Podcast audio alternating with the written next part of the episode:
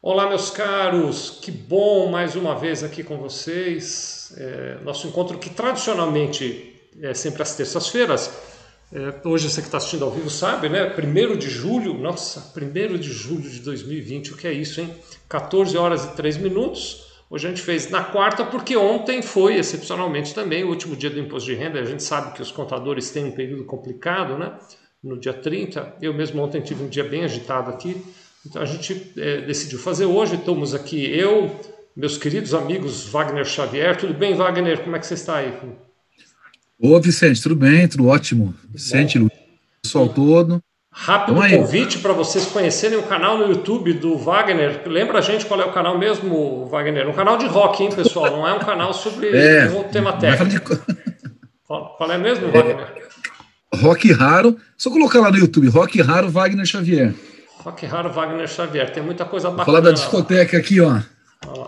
Vale o, último, pena, então. o meu último vídeo, Vicente, o último vídeo que eu editei, hum. eu falo rock africano.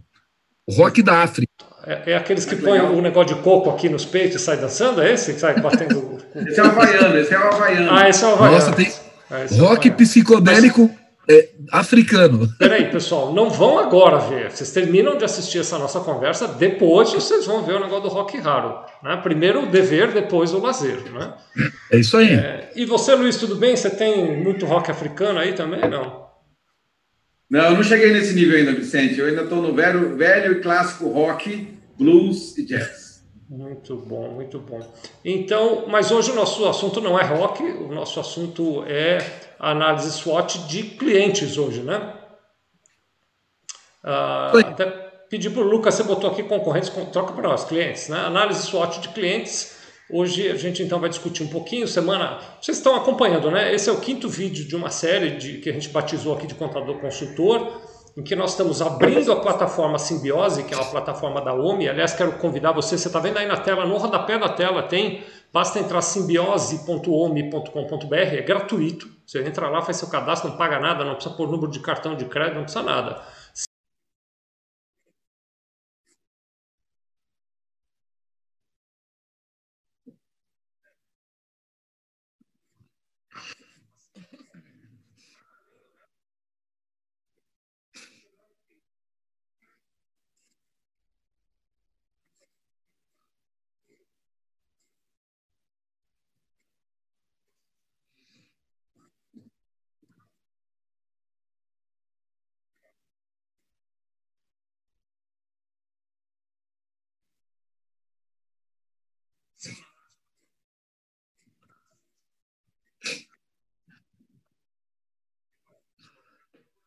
yes.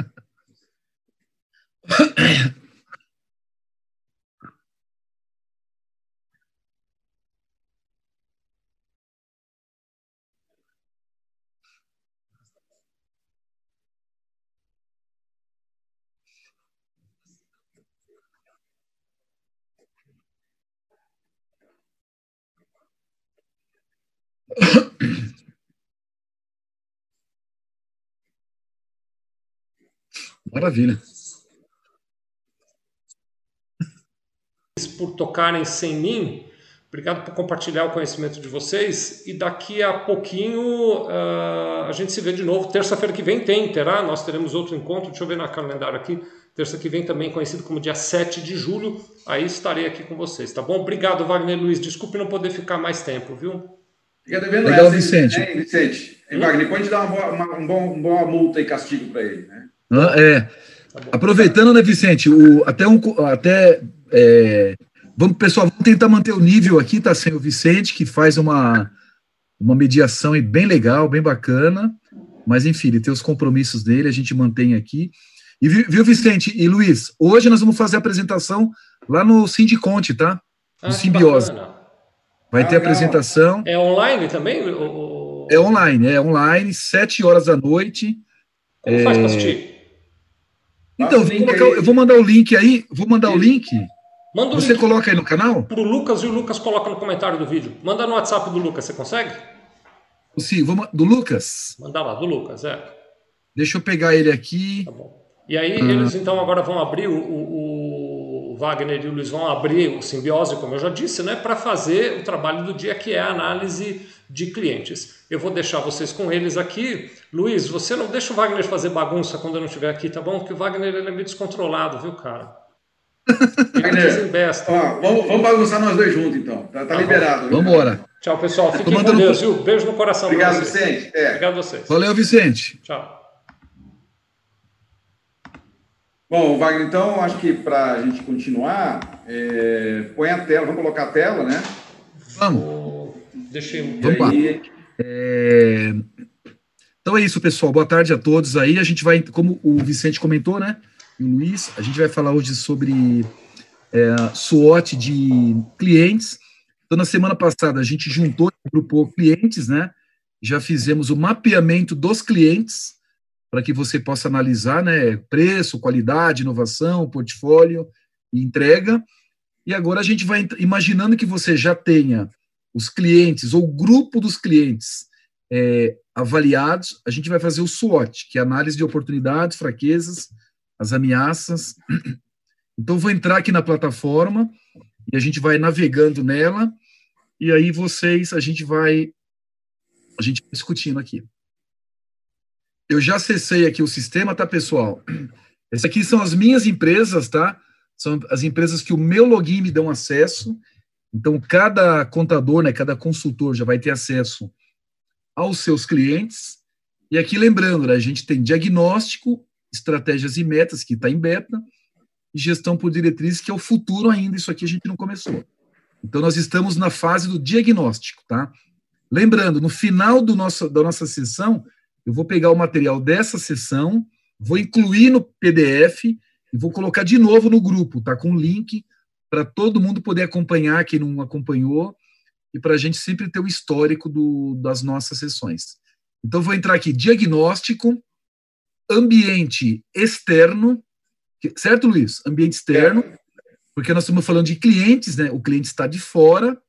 Vamos entrar aqui. Aqui eu já tenho análise né, de preço, qualidade, entrega. Agora eu vou entrar aqui em clientes. Então, pessoal, o objetivo agora, baseado aqui nas nossas, na, no nosso resultado do, do mapeamento dos concorrentes. Então, tá vendo aqui, ó, nós temos. Acho que é legal, né, Luiz, comentar um pouquinho da ação. É bom repassar para relembrar. É, é, bom você. Vou até mudar um pouquinho aqui. Vou pegar aqui esse. Eu vou mudar aqui, por exemplo, varejo. Eu vou só para variar um pouco aqui. Eu vou colocar aqui. Eu, eu, dece... eu atendo bem no preço né? Eu tenho um preço competitivo, mas eu decepciono na qualidade. Aqui eu aqui eu, eu também decepciono. E aqui, bom, enfim, acho que já está legal. É, então, em cima disso, você vai ter uma leitura né, do que, que você tem que melhorar e de quais concorrentes. Então, Isso. o grande trabalho aqui agora é definir as oportunidades, né?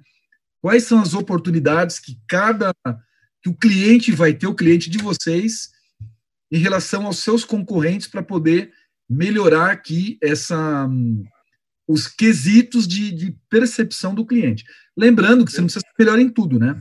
Você tem que ter a sua é. estratégia. Eu posso ter o melhor preço, ou maior preço, ou a melhor qualidade, ou o melhor portfólio. Tudo isso é a estratégia que você vai definir junto com o seu cliente. Né, Luiz? Isso, isso. Eu, o que eu ia reforçar aqui, Wagner, fica sempre bom, claro. né, para lembrar um pouco dos conceitos, né? Quando os fatores que a gente chama de ambiente externo são fatores que nós não temos poder sobre ele. Né? Fatores de ambiente interno são coisas que estão dentro da empresa, né? nós temos mais condições de formatar e, e dar o tom. Né? O, o, ambiente externo são fatores que a gente não tem tanto poder, por exemplo, a gente não tem poder sobre o cliente, é um fator externo. É, então, nesse caso, nós temos, é, a análise principal é que oportunidade nós temos com os clientes que ameaça nós temos com o cliente, dado que eles são externos. Né? Os clientes eles trazem também né, essa análise de, de né, por exemplo, uma, uma, ameaça básica é perder o cliente né, é, para concorrente, por exemplo. Então, nós, é importante, depois daquela análise no preço, no custo, na entrega, na inovação e no portfólio, a gente já tem mais ou menos uma noção onde, quais fatores eu estou melhor, quais fatores eu estou é, mais eficiente, e aí eu vou ver que oportunidades eu tenho para mudar essa condição ou para explorar né, é, é, é, esse fator de clientes, que ameaças existem hoje relativo aos clientes que também eu tenho que blindar. Né? A oportunidade você explora e a ameaça você se protege, dentro do possível. É um ambiente, é um, é um fator externo, a gente não tem total domínio sobre ele, mas nós conseguimos né, é, criar estratégias ou ações que nos é, é, permite é, vai, conduzir esses fatores dentro da, da, da, nossa estratégia, do nosso desejo. É isso aí. Só para relembrar, né, Wagner?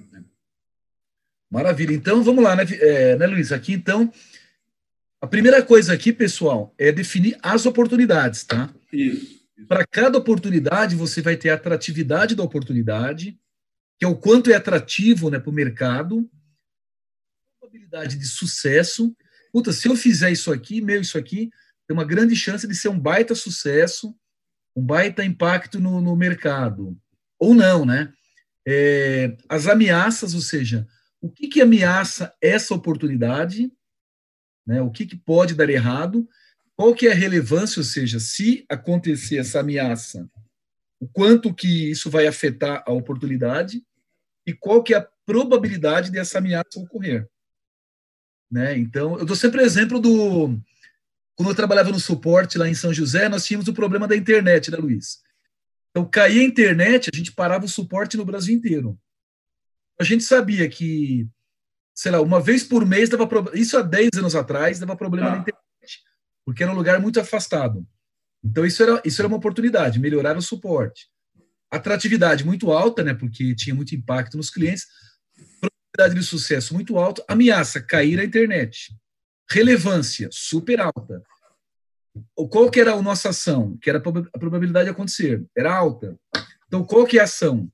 Gerador. Entendeu? Então, é mais ou menos assim, como é que você mitiga baseado na importância de ocorrer alguma coisa é, é, indevida. Como é que a gente faz aqui, Luiz? Vamos fazer. A gente, o que, que você recomenda aqui? A gente faz por ameaça ou faz por. Não, é assim, é, é, é não necessariamente a gente precisa correlacionar para cada oportunidade uma ameaça. A gente pode pegar um conjunto de oportunidades e um conjunto de ameaças, né? Isso. Então eu preferi, eu prefiro, recomendo é, olhar as oportunidades primeiro, né? Porque ah, na nossa tabela, até para a gente tem que ter um senso de priorização, né? Então uhum. a gente colocou aqui é, para vocês poderem escolher cinco oportunidades e no máximo cinco ameaças, né? Porque cada Legal. elemento que nós estamos analisando, a gente vai escolher cinco. Ou seja, no final dessa análise toda, a gente vai ter 20 ameaças, 20 oportunidades, é muita coisa para tratar. Nós não temos condição, né? Depois a gente vai trabalhar na questão da priorização disso tudo. A primeira priorização a gente faz pela, pela essa classificação de atratividade e, e probabilidade de sucesso, né? E depois nós, nós, vamos ter uma segunda priorização no total com o SWOT. É, é o SWOT integrando todos os, os as outras ameaças que foram levantadas aqui. Né? Então, Legal, então. Ah, eu recomendaria, então, é, focar a unidade, e aí nós, nós listamos, né? abre aí, por favor, Wagner, o, as, as, abrir o combo já trouxe aqui. uma série de é, oportunidades, né, vamos dizer assim, genéricas e, e, muito, muito praticadas no mercado relativos ao tema de clientes, né, é, que já ajuda a escolher, né, é, facilita o processo aí. Legal. Então, e por... a ideia é escolher dessas todas aí cinco, né? Então vamos escolher uma aqui, né, Luiz? Então, por exemplo, eu tenho uma oportunidade muito grande de. Você quer escolher uma ou escolho? Pode escolher, pode escolher. Então eu vou escolher uma aqui, ó. Eu tenho uma, eu tenho uma probabilidade de aumentar a fatia do mercado no meu segmento. Então vamos supor, eu estou atendendo um cliente lá, uma, sei lá, uma pet center, e eu vejo a oportunidade de, de, de aumentar a fatia. Então, essa é uma oportunidade, né? Aí você vai mapear aqui qual que é a atratividade, né, Luiz? Você quer comentar aí? É, então, é, aí ó, a gente tem três opções, né, em termos de atratividade, ela pode ser alta, média ou baixa, né? É, então, essa oportunidade, ela, ela, ela, como atraente ela é para... Vale a pena ir atrás dela? Né? A, pergunta que você está falando é essa, né? Vale a pena? Ela, ela realmente me atrai muito, né? Como eu vou escolher cinco, nem todas talvez tenham a mesma atratividade. Então, eu, aqui eu vou selecionar já aquelas que têm uma atratividade alta ou média ou baixa. Então, vamos supor que vai aumentar a fatia de mercado e segmento, vai trazer um aumento de receita, é bastante atrativo fazer isso aí. E aí eu vou para a segunda análise, né, é, pontuação, que é, é eu, eu, qual, qual a minha chance de conseguir aumentar a minha fatia num segmento de mercado? É alta, é média ou é baixa? né? Porque pode ser que eu quero muito uma coisa, mas às vezes eu, eu, eu, vou ver que não é fácil. A chance de eu conseguir é muito pequena, seja porque o mercado já está muito dominado, seja por questão de investimento, eu, né? sempre tem alguma restrição. Então, eu tenho que analisar a chance que eu acho que eu vou conseguir é, atingir, né, ou explorar bem essa oportunidade. É, então, aquilo que o Wagner sempre fala, nós temos que priorizar. Né, Escolher as batalhas. Aqui, é, aqui eu vou dar uma opinião né, pela experiência da equipe, da empresa, é, com relação a essa oportunidade. E, às vezes, né, eu posso querer muito, mas eu, eu vou ter que admitir que a, a, minha probabilidade de sucesso pode ser baixa. Né? Tudo bem, uhum. coloca baixo aqui. E depois, numa priorização, talvez eu não, eu não vá explorar, porque eu vou explorar o ideal para nós é o quê?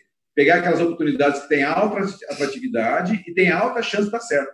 Essa aí é maravilhosa, essa aí que a gente tem que explorar mais, ou pelo menos começar por elas, né, Wagner? Eu vejo uma coisa bem legal aqui também, Luiz. É, como a Sim. gente contadores e a gente vem, vem, vem trabalhando muito com o BPO financeiro, né? Até uma dica para os contadores aqui. O, o, a oferta de serviços, você organizar os clientes. Vou pegar o caso lá da OMI, né? Já que a gente trabalha na OMI e a nossa plataforma é muito legal para isso. Se você, por exemplo, organiza. Esse é um exemplo, tá, pessoal? Se você organiza todos os seus clientes para usar uma plataforma, uma plataforma única, e você padroniza, e você ganha escala, essa é uma ótima oportunidade, por exemplo, de você aumentar a sua receita. Porque você vai oferecer o serviço, ele compra o sistema, por exemplo, né, ele é treinado, ele usa o sistema, e você já sabe o que, que ele usa de um lado, e você consegue oferecer o BPO financeiro sabendo como que ele já trabalha dentro de uma plataforma, né? Esse é um exemplo, né, Luiz? É um exemplo de você aumentar sua fatia no mercado, né? É exatamente você ter uma, uma aumentar o seu portfólio, né? E a probabilidade de sucesso também é alta, né? Porque no caso do contador com o BPO, por exemplo, é o que eu sempre falo para os contadores, é o cliente já é seu, né? Você já tem o cliente. É só você oferecer algo mais para ele para poder fazer mais serviços, né? Então é mais ou menos isso. Esse é um exemplo, né, Luiz? Sim, sim. É um exemplo bem, bem ilustrativo, né? Dessa, bem, dessa oportunidade. Bem ilustrativo. Ó, se você usar essa plataforma desse jeito, assim, assim, assado, eu te faço maior, melhor que eu diga, é um trabalho profissional, né? Feito pelo contador. E. Enfim, você padronize e, consequentemente, aumenta a sua, a sua fatia no mercado, que você vai ser uma opção melhor. Vamos ver uma segunda oportunidade aí, Wagner. Oi? Vamos ver uma segunda oportunidade aí. Vamos ver uma segunda aqui, pessoal. Vamos colocar uma agora bem gerencial, assim, ó. Por exemplo, vamos falar de relacionamento e atendimento com o cliente. Né? O que, que tem a ver? O que, que isso tem a ver, né, Luiz, com o concorrente? Cliente. Então, com, então, desculpa, com o cliente. um pouquinho para a galera aqui. Ou passa a sua experiência, né? É, então, a, a, eu acho que dependendo daquela, daquela é, dos fatores, né? Se eles estão com uma avaliação média ali, né? Não estão muito boa, é, muitas vezes é, é, tem uma questão de comunicação. Isso é algo também eu verifico muito, Wagner, nas empresas que a gente trabalha com gestão estratégica, e a, as empresas acabam é, se preocupando muito em receber pedido, entregar, etc., mas acaba não tendo um processo consistente e robusto de comunicação com o cliente, de ouvir né, a, a, a, as expectativas, ver se está tudo bem. Né? Uhum. Geralmente é quando o cliente reclama, mas a gente não, não é proativo a comunicação com o cliente. Então, essa questão de relacionamento e atendimento, ela é muito é, é, é importante, né? E eu, eu, entendo até que ela caberia dentro daquele fator entrega, né? A entrega quer dizer o quanto você está, e qualidade, né? Você está tá, tá atendendo a expectativa do cliente. Uh, então, esse, esse, é um item, né, eu acho que é fundamental, e, e, se a empresa sente que ela, ela, ela não está fazendo isso bem, é uma grande oportunidade que ela tem de fortalecer a posição dela junto aos clientes. É, e com o Luiz, e com o próprio preço, né? Porque assim, né, não tem almoço grátis, né? A gente sabe disso. Então, por exemplo, você vai num, você vai num restaurante, né? Eu, vai, eu vou aqui no NB, aqui no Itaim. Pô, cara, eu gasto 200 reais lá num jantar que, que a gente espera? A gente espera uma carne muito diferente, né? A gente espera um atendimento muito diferente, um relacionamento. então também acho que tem muito a ver com o preço, né? Assim, você cobra, eu quero me posicionar como uma empresa que tem um preço melhor. Mas, por outro lado, nós também temos um atendimento melhor, né? Eu acho que é muito importante essa, esse equilíbrio, né? Você não é, acha? É, falou bem, Wagner, porque é, tem muita questão de percepção de valor do cliente, né? E às uhum. vezes é, você sabendo ter um relacionamento mais próximo, contínuo, né? É, que, que mostre a, a, o seu valor, que reforce aquilo que você é bom o cliente em termos de qualidade, é, agilidade, pronta entrega, né, é, flexibiliza pagamento, aquela coisa toda, é, é, essa, esse relacionamento aumenta a percepção de valor e mesmo que talvez você, na visão dele, não seja o mais barato, você vai ter melhor custo-benefício. Uhum. Né? Não tem que ser o mais barato, ele tem que ter o melhor custo-benefício, ou seja, eu, entrego mais coisa pelo aquele valor que ele fala, pô, é justo que eu estou pagando, né? porque ele está me entregando muita coisa junto. Né? É, eu acho que essa é a questão, né? A questão é preço justo, né? E, e quando a gente fala aqui qualidade, né, pessoal, não é trabalhar com uma qualidade ruim, né? Ah, o, o meu é baratinho, mas é ruim, não é isso, né? Mas é um nível de qualidade, é aquela velha comparação, né? Estou comprando uma Ferrari ou estou comprando um, sei lá, um carro popular, né? Então, não tem melhor ou pior. Tem aquilo que satisfaz não, a minha... tem a sua qualidade, é. Então é, a, é. Mas por outro lado, a gente não espera comprar um Ferrari e ele quebrar na esquina. Então, porque aí você, né? Eu acho que esse, esse equilíbrio que é legal. Vamos colocar uma terceira oportunidade aqui agora. Então a gente falou de fatia, vamos falar de receita agora, né? Que é que todo mundo precisa, né? Aumentar a, aumentar a receita.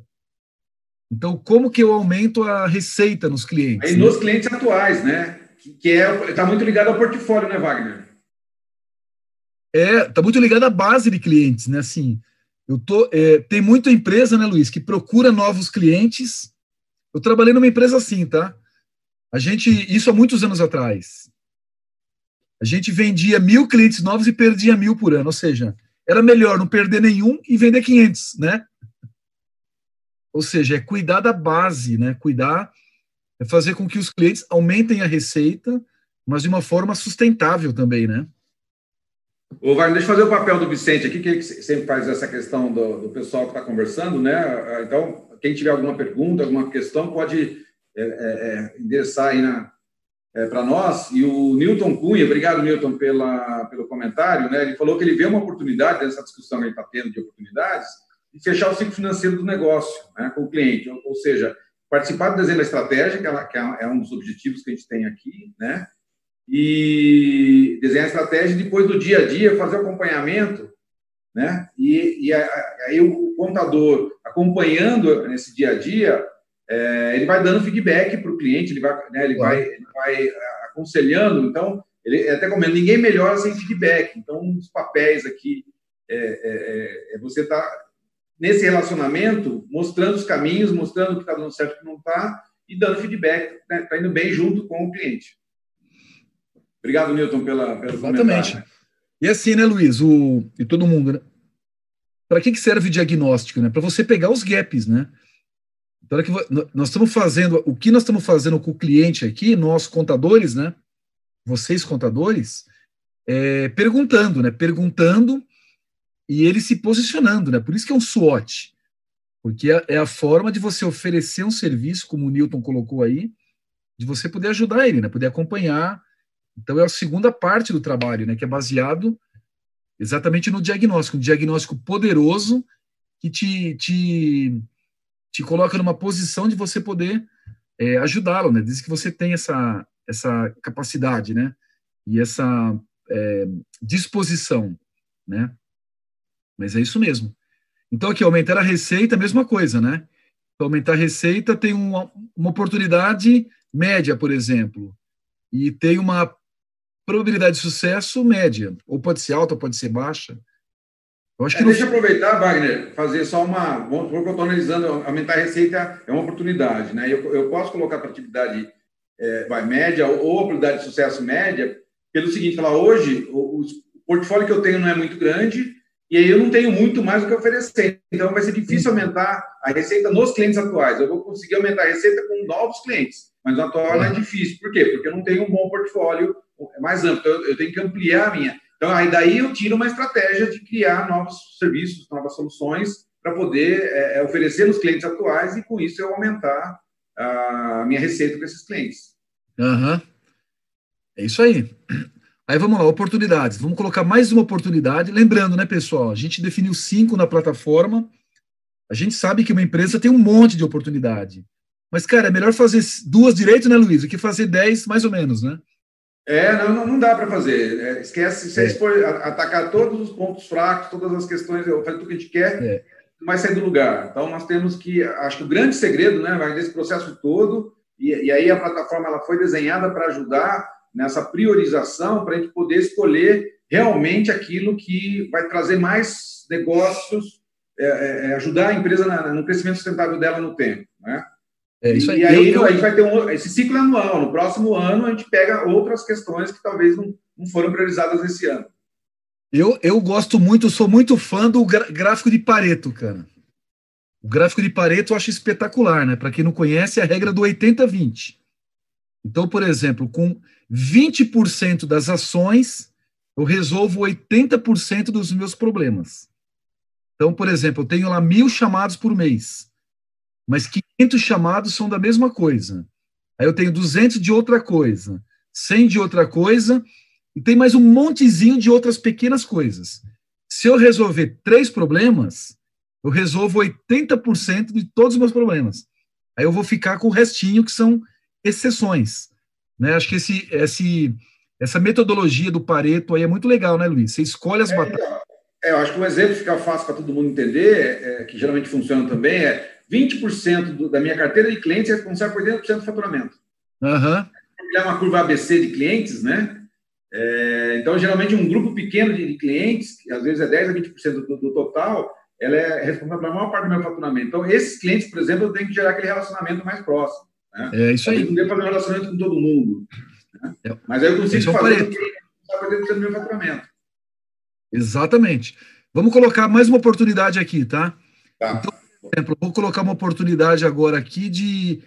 Vou colocar uma coisa totalmente interna, tá? Que é melhorar a governança e compliance. Dados, a própria parte de segurança da informação, que tem a ver com isso, é, os controles, né? Os controles de multas, é, enfim.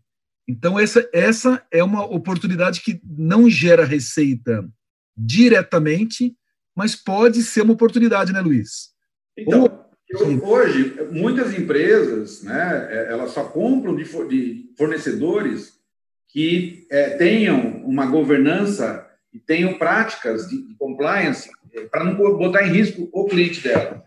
Então, as grandes empresas hoje, ela, ela, ela exige de você. Então, dependendo do seu segmento, dependendo do seu tipo de negócio, se você não demonstrar para o mercado que você tem uma boa governança e compliance, você está fora do jogo.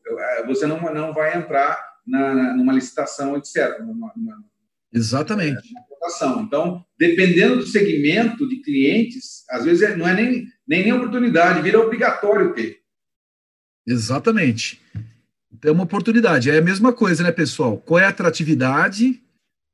Ah, eu tenho que ter ISO 9000, eu tenho que ter certificado do PQC, eu tenho que ter, sei lá, né? Eu tenho que ter backup, eu tenho que ter sistema na nuvem, enfim, né? Então, qual é a oportunidade aqui e qual é a, a probabilidade de que essa, essa oportunidade seja um sucesso? Que ela é, é, eu consigo implementar governança e compliance né, dentro do mínimo necessário? Ah, então a, gente vai avaliar isso. Uhum. E por último, né, mais uma oportunidade aqui. Vamos escolher uma daqui. É, ah, a última lá, ó, é fortalecer parceria com o cliente, por exemplo. Ah, legal. Essa aqui é bacana também. É? Porque essa daqui você pode. É, a ideia, né, é, a gente trabalha. Geralmente nós somos uma peça dentro de uma engrenagem maior, seja, nós somos um pedaço de uma cadeia de fornecimento, uma cadeia de valor né, de um negócio. Então, existe muita é, relação de, de interdependência né, um do outro. Então, eu entendendo o cliente né, o que ele oferece e, se ele compra de mim eu faço parte da cadeia, será que eu consigo estabelecer uma relação de parceria, fazer coisas juntas, integradas? É, será que eu não posso misturar meus processos? Será que às vezes eu não posso, por exemplo, pegar uma se eu tenho uma indústria, uma linha de produção e botar dentro da fábrica dele e entregar direto o processo dele para ser mais rápido, fazer um estoque de consignação, né? Então, tem várias coisas que eu posso fazer para fortalecer o relacionamento e aí eu ser um, um fornecedor-chave, né? um fornecedor parceiro que ele vai sempre priorizar porque eu estou dando soluções para eles. Né? Uhum. Legal. Então, pessoal, aqui a gente definiu já as cinco oportunidades. Né? Então, a gente fez uma parte do SWOT. A gente colocou aqui oportunidades, já mapeou a, a, a, a atratividade e a probabilidade de sucesso. Vamos para a ameaça agora, Luiz? Vamos ameaça. Vamos, vamos ver, vamos, vamos, vamos ver ameaça. Ô, Luiz, essa primeira ameaça está ligado com a primeira oportunidade ou não? É, na verdade, está ligado com várias coisas, né? Porque é, quando a gente fala de recursos, né? É, o cliente pode estar tá pedindo compliance, eu não estou atendendo. Ele pode estar tá, tá fazendo uma parceria, eu também. Então, o recurso ele pode estar tá, é, é, é, ameaçando várias oportunidades. Né? Aquilo que eu falei logo no começo, ela, elas, elas têm relação, mas não, não um a um, direto, tão direto. Às vezes, uma, uma ameaça está ligada a várias oportunidades. Então, mas, por exemplo, ó, aqui eu coloquei a primeira oportunidade, aumentar a fatia de mercado no segmento. Não tem nada a ver com a, primeira ameaça, não, né? Não, não, não. É, é, eu, eu, trabalho de forma é, é, separada. É um grupo de oportunidades. A gente já colocou aqui na, na mesma tela, tal, como. Né, mas elas não, não, não têm relação de dependência entre é, elas. É, só para a gente não. É, para mim também está claro, mas é mais para o pessoal entender, né, pessoal? É, importante, é importante porque, às vezes, pelo fato de estar tá na mesma, mesma linha, pode parecer que tem que relacionar aí fica complicado, né? Isso. É, é, uma, é uma análise totalmente independente. Tá? Ou seja, não ter recursos para atender demandas dos clientes é uma ameaça geral da empresa. Que eu tenho ideias, mas não tenho é, recursos. E o cliente está me pedindo um monte de coisa e eu não estou conseguindo atender ele. É, como é que eu resolvo? E aí, assim, qual a ameaça? É perder o cliente. Né? A, uhum. a, o efeito dessa ameaça, o cliente vai ele fala assim: olha, eu pedi para você um monte de coisa, você não está atendendo, é, se você falar, eu não atendi porque eu não tenho recurso, ele não vai querer saber. Uhum. Então você tem a ameaça de perder o cliente por não estar atendendo ele. Então talvez eu tenha o quê? De priorizar recursos, ou buscar parceiros, ou buscar investimentos que me viabilizem. Uhum. E o cliente, ele é importante, né? Esse cliente é realmente importante. Claro. Então aqui, né, gente, ameaça. Então qual é a ameaça? A relevância da ameaça, se ela é alta, média ou baixa. Você pode ter uma ameaça que é baixa, né? Por exemplo, é, cara, tem um risco aqui se, meu, cair um vendaval. É uma, ela tem uma relevância alta, mas é uma probabilidade baixa. Ou não, né? Tem uma coisa que pode ocorrer a qualquer momento. Então, ela tem uma relevância baixa, mas tem uma probabilidade alta. Então, é, eu acho que essa, essa é a, é a análise.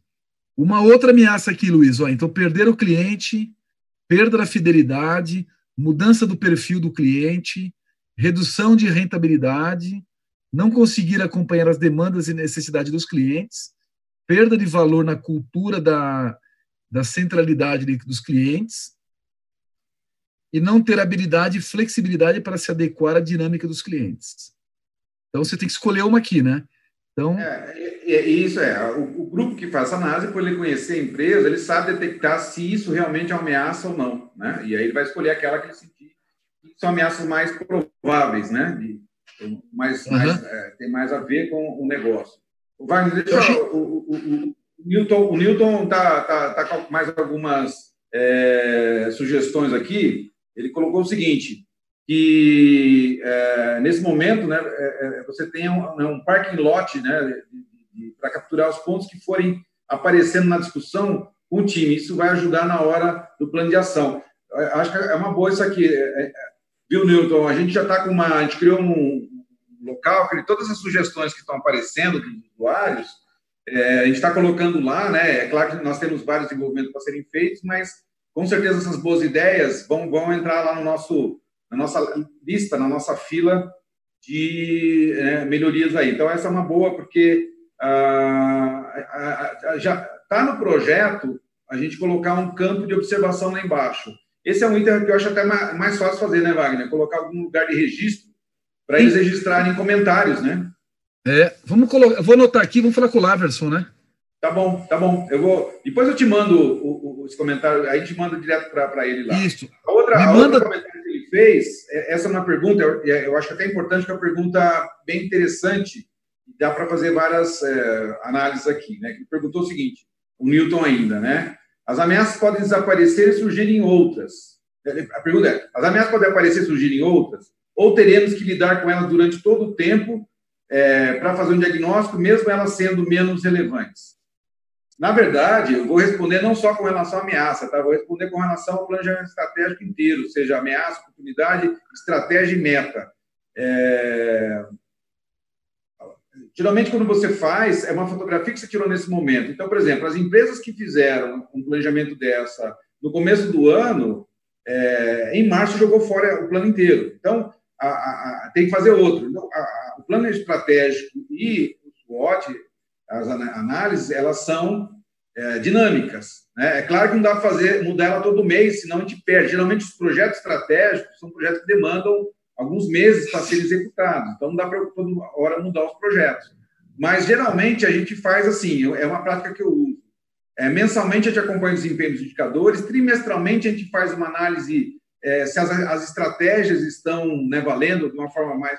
Semestralmente, você valida o plano. Né? E, e aí, nessa trimestral ou na semestral, se você vê que uma ameaça não faz mais sentido, ou algum projeto de melhoria está ligado à ameaça que deixou de existir, é, é, para e usa o recurso para outra estratégia mais ah, relevante naquele momento. Então, não vamos né, é, é, ficar é, é, um processo teimoso, né? ou seja, eu, eu defini uma meta e uma estratégia e vou ficar nela até durante o ano inteiro, mesmo que o ambiente externo mude. É, é o contrário, né? As estratégias, o planejamento, ele tem que ser dinâmico. A gente fala muito de gestão ágil. A agilidade está em você estar sentindo a dinâmica do mercado, se adaptando a ela constantemente, né? Hoje tem até algumas linhas que trabalham com metas trimestrais, não metas anuais mais, para você ter uma capacidade de flexibilização e ajuste mais rápido do que ficar preso a um plano mais monolítico de longo prazo, tá? Então, a resposta, resumindo, é, quando precisar revisar, revisa. Né? Não é para ficar preso às ameaças e oportunidades estratégias se o ambiente externo mudar. É. Deixa eu até fazer alguns comentários em cima disso. Acho que é isso mesmo, né, Luiz? Eu acho que aí tem algumas questões para a gente refletir, né? A primeira é assim, ó, o planejamento, né, em cima do diagnóstico, ele tem que ser muito bem feito, né, Luiz? Para quê? Para não ficar mudando todo dia. Senão você começa assim, em dezembro você fez um plano, aí em janeiro muda, fevereiro muda. Isso não quer dizer que você é inflexível. Você vai revisitando, mas uma coisa é fazer um plano, e, cara, tem muita empresa que faz isso, ela trabalha no sabor do dono, né? Ah, agora eu quero isso. Daqui um mês muda tudo, muda tudo. Aí, cara, você vai ficar perdendo tempo, é planejamento ruim. Você tem que seguir o seu plano. Isso é uma coisa. Outra coisa, aconteceu aí o Covid, né? Totalmente inesperado, ninguém esperava essa transformação.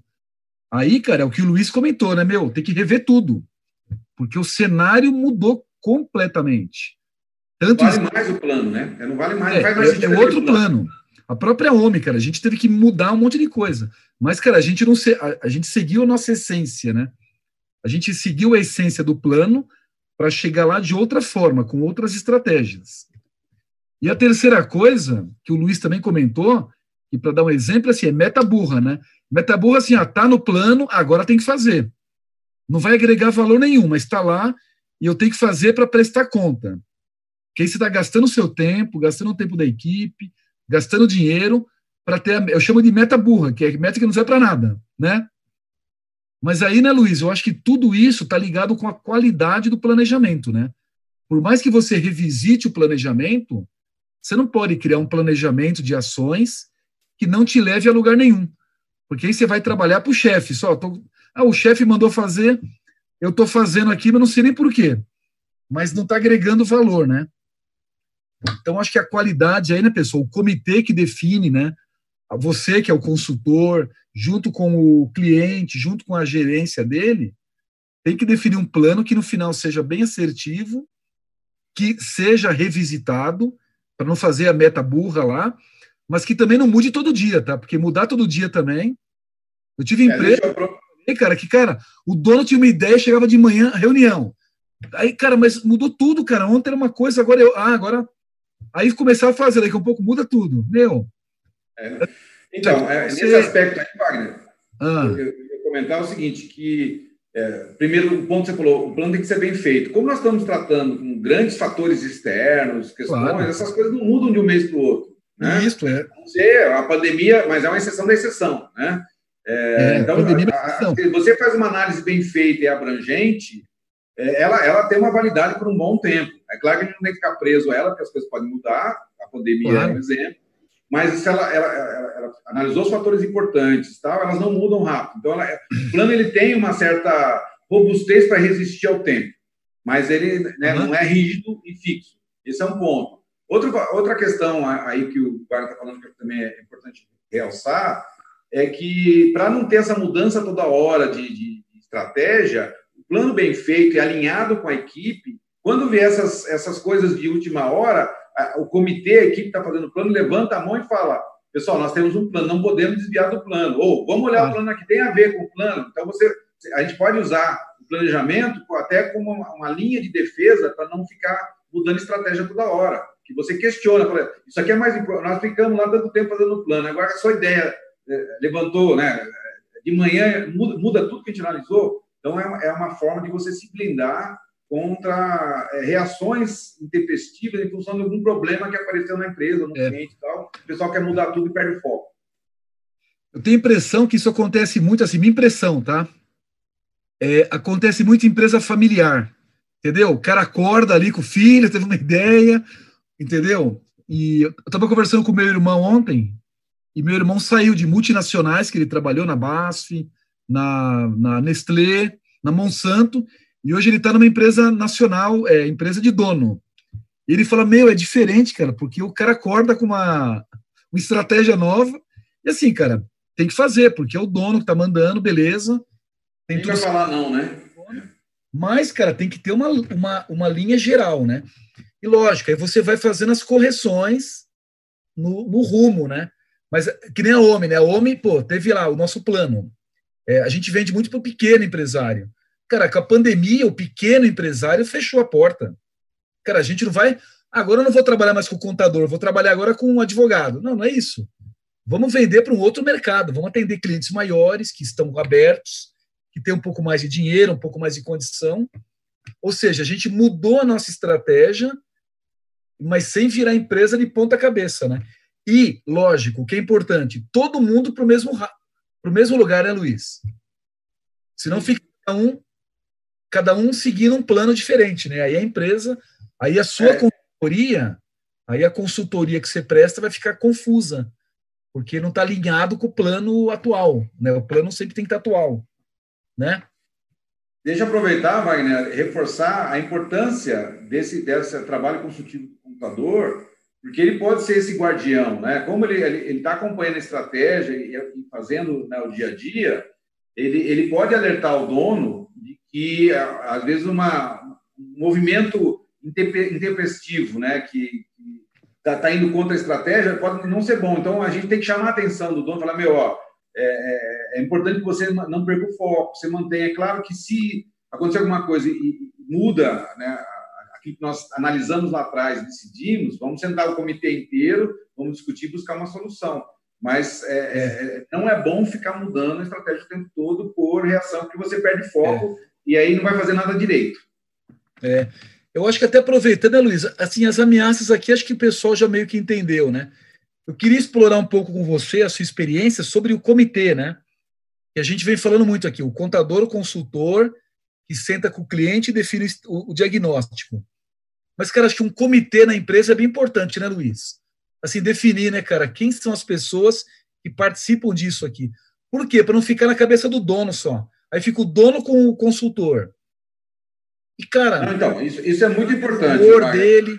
criar o comitê estratégico, né? É, é. chamo de comitê estratégico, que são. É, é, é, é o, a priori, é, é, o dono, o presidente, o diretor executivo da empresa, mais a equipe de gestores logo abaixo dele, e pode chamar algumas pessoas chave da empresa também, né? Formar uma equipe, não pode ser muito grande, né?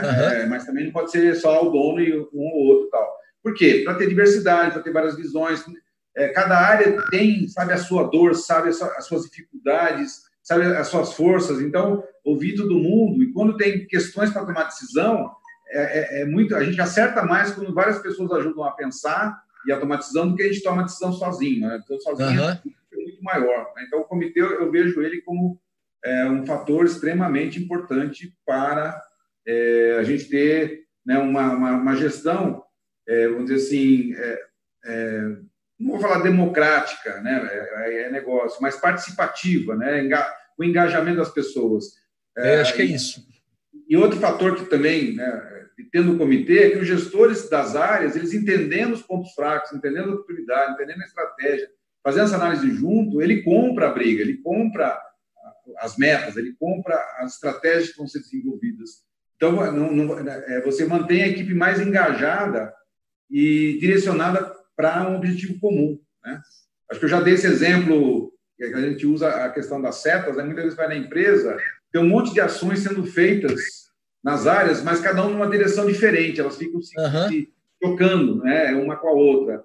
E é como se você estivesse num barco, cada um rema para um lado, e o barco está dando volta e não sai do lugar. É, um planejamento feito com uma equipe de gestores conjunta garante que todo mundo sabe para a, a, direção que tem que remar e vai remar junto. Essa é a grande vantagem. E todo mundo rema para o mesmo lado, né, Luiz? É, o lado certo, né? O lado, o lado certo. certo. É o mesmo lado, é, é o lado aqui, certo. É. Então, aqui, pessoal, a gente vai mapear cinco ameaças, que são ameaças diferentes, evidentemente, né? Então, não ter recursos, perda de, de fidelidade do cliente, não conseguir acompanhar as demandas do, dos clientes, é, mudança de perfil do cliente. Olha que legal, mudança de perfil. Imagine agora, né, Luiz, com a pandemia, quantas empresas não mudaram de perfil? Ah, o cara era um restaurante que atendia lá na, na loja. Na, na loja, não, lá no restaurante. Agora ele vende pela internet, ele vende pelo WhatsApp, ele vende. Né?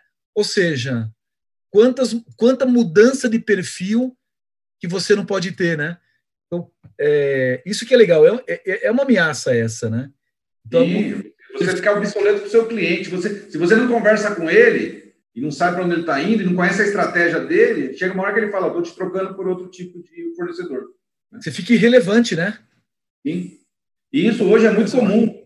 É, outra coisa, não ter habilidade e flexibilidade para se adequar à dinâmica dos clientes.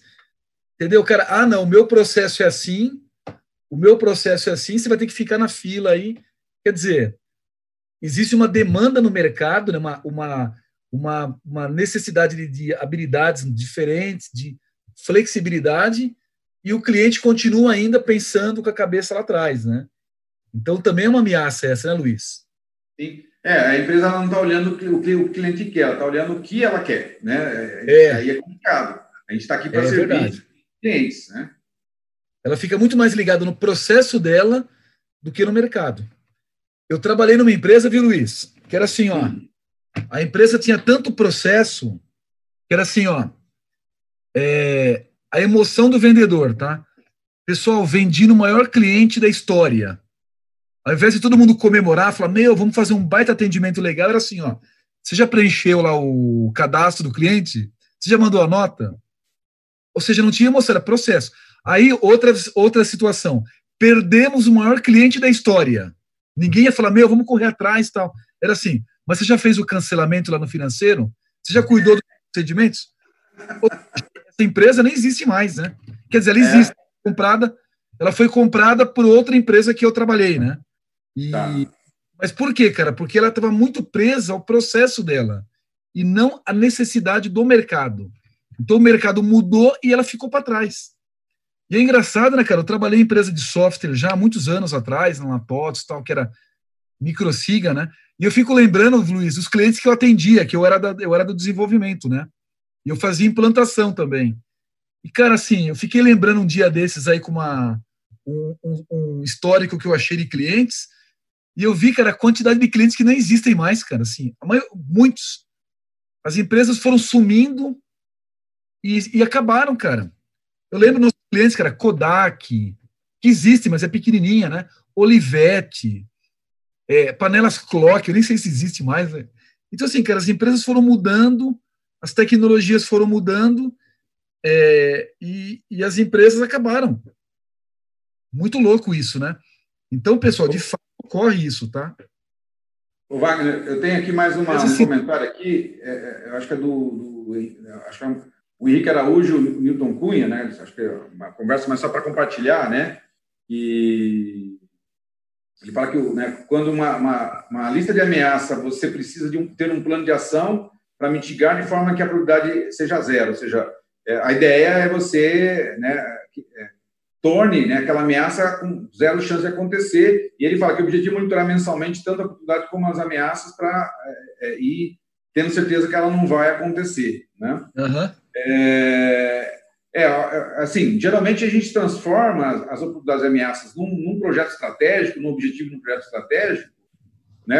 ali você equaciona. Então, se a gente monitorar a, a execução né, desse projeto, dessas ações, né, indiretamente você está é, é, combatendo aquela, aquela, aquele, aquela ameaça que você fez. Tem ameaças, por exemplo, que a gente não vai priorizar, né? a gente não vai poder atacar todas.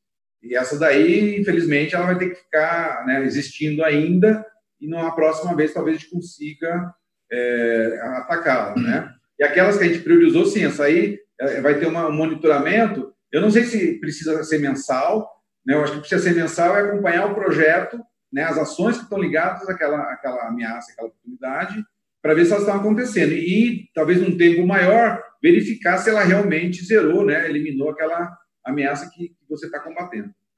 É, tem que fazer um, o que eu vejo aí, né, Luiz? É o plano de é o que tem lá no PMBOK, né? Que é o plano de risco. Então, plano de risco, você coloca o risco e aí você mitiga o risco, que é eu vou tentar minimizar o impacto. Eu evito o risco, é, eu, eu, eu aceito e eu transfiro. Então, por exemplo, é, eu tenho risco, vamos supor, eu tenho um táxi. Então, e se acontecer se eu bater meu carro? Então, o que, que eu faço? Eu transfiro o risco. Como é que eu faço isso? Eu faço um seguro, né?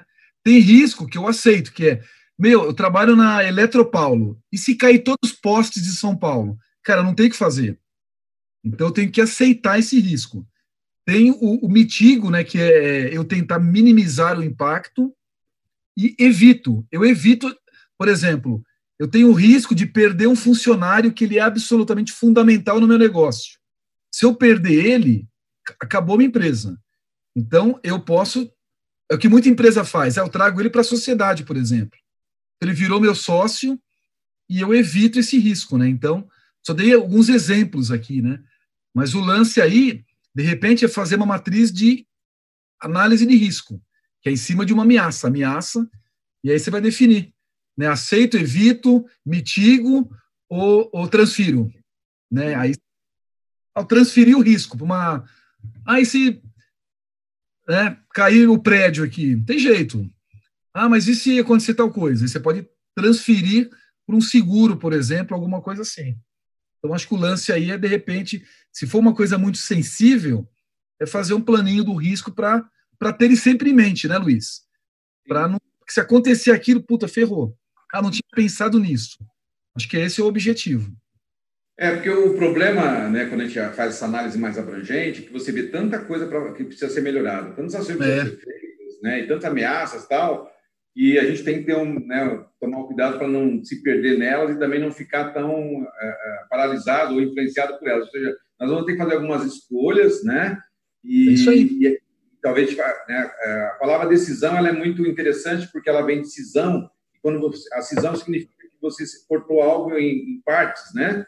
E, e, é, né? e, aí quando você toma a decisão é, eu, eu, quebrei em partes, uma delas ficou comigo e as outras eu não, eu, eu não quero, eu desisti, né? E aí ficar tranquilo que aquelas ameaças, é, oportunidades ou, ou, problemas que você não vai resolver, você vai tocando, né? É, e elas trazem um risco inerente, vão continuar existindo, a gente pode ir monitorando essas coisas todas, mas eu vou pela minha limitação de recursos, eu vou focar naquelas estratégias que eu entendo que são mais é.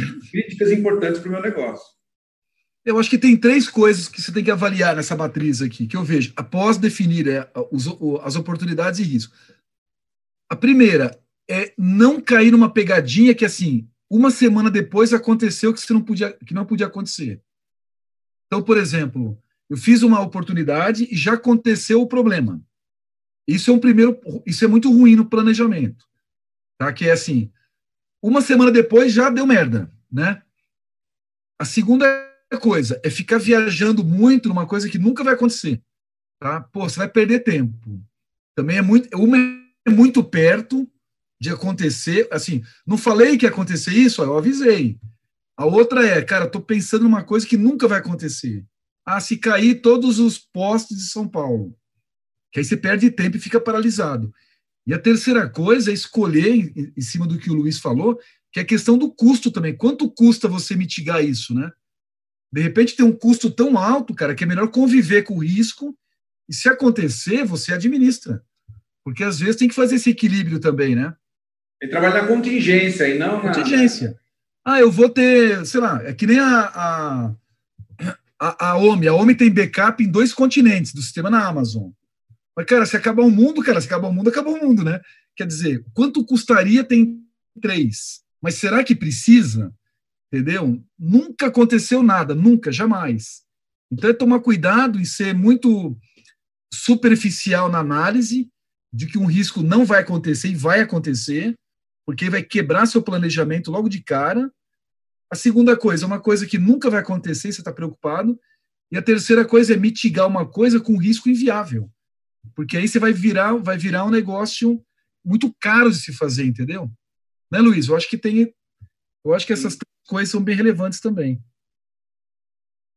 Bom, é, é, já está dando nosso horário aí, vai, vou começar já a, a, finalizar, porque acho que essas Vamos. discussões sempre vão surgir, né? A gente vai ter outra oportunidade de trazer esses é, elementos é, aí que são, são da, da, gestão estratégica como um todo, e, e é muito importante a gente, o pessoal trazer esses temas, a gente discutir um pouquinho para arejar, né? E, claro. fazer ideias, né?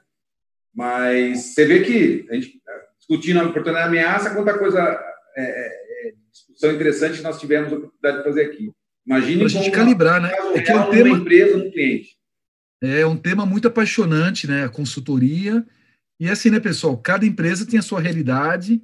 Você tem que trabalhar junto com o empresário, com a equipe, né, com o comitê, para chegar num bom termo, né, de oportunidades que sejam factíveis e de ameaças que sejam evitáveis para que as oportunidades se concluam, né? para que você faça lá o. A gente chama de golaço, né? Fazer o golaço, que é conseguir chegar no resultado. Mas deu horário aqui, né, Luiz? Não sei se tem pergunta. É, então, terça-feira que vem, né, como o Vicente fala, conhecido como dia 7 de julho, é, vamos continuar nossa discussão e aí nós vamos entrar no fornecedores. Ah, não...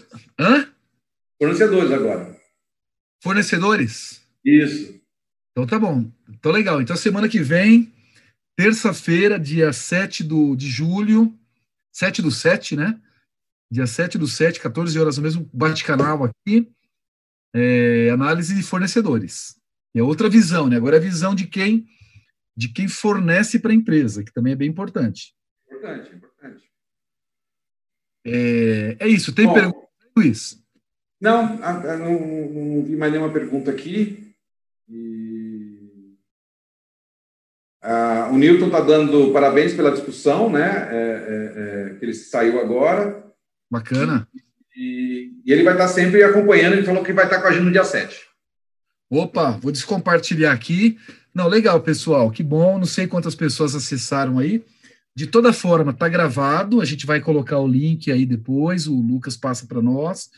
Eu vou colocar lá no PPT, mando para o grupo. Quem quiser participar do grupo aí, é só contactar a gente, né? Tem o canal, né? O, eu não sei como é que entra no grupo. É, mas é, pode... Geralmente a gente coloca embaixo aqui, da né? Tá, tá, tá, embaixo do.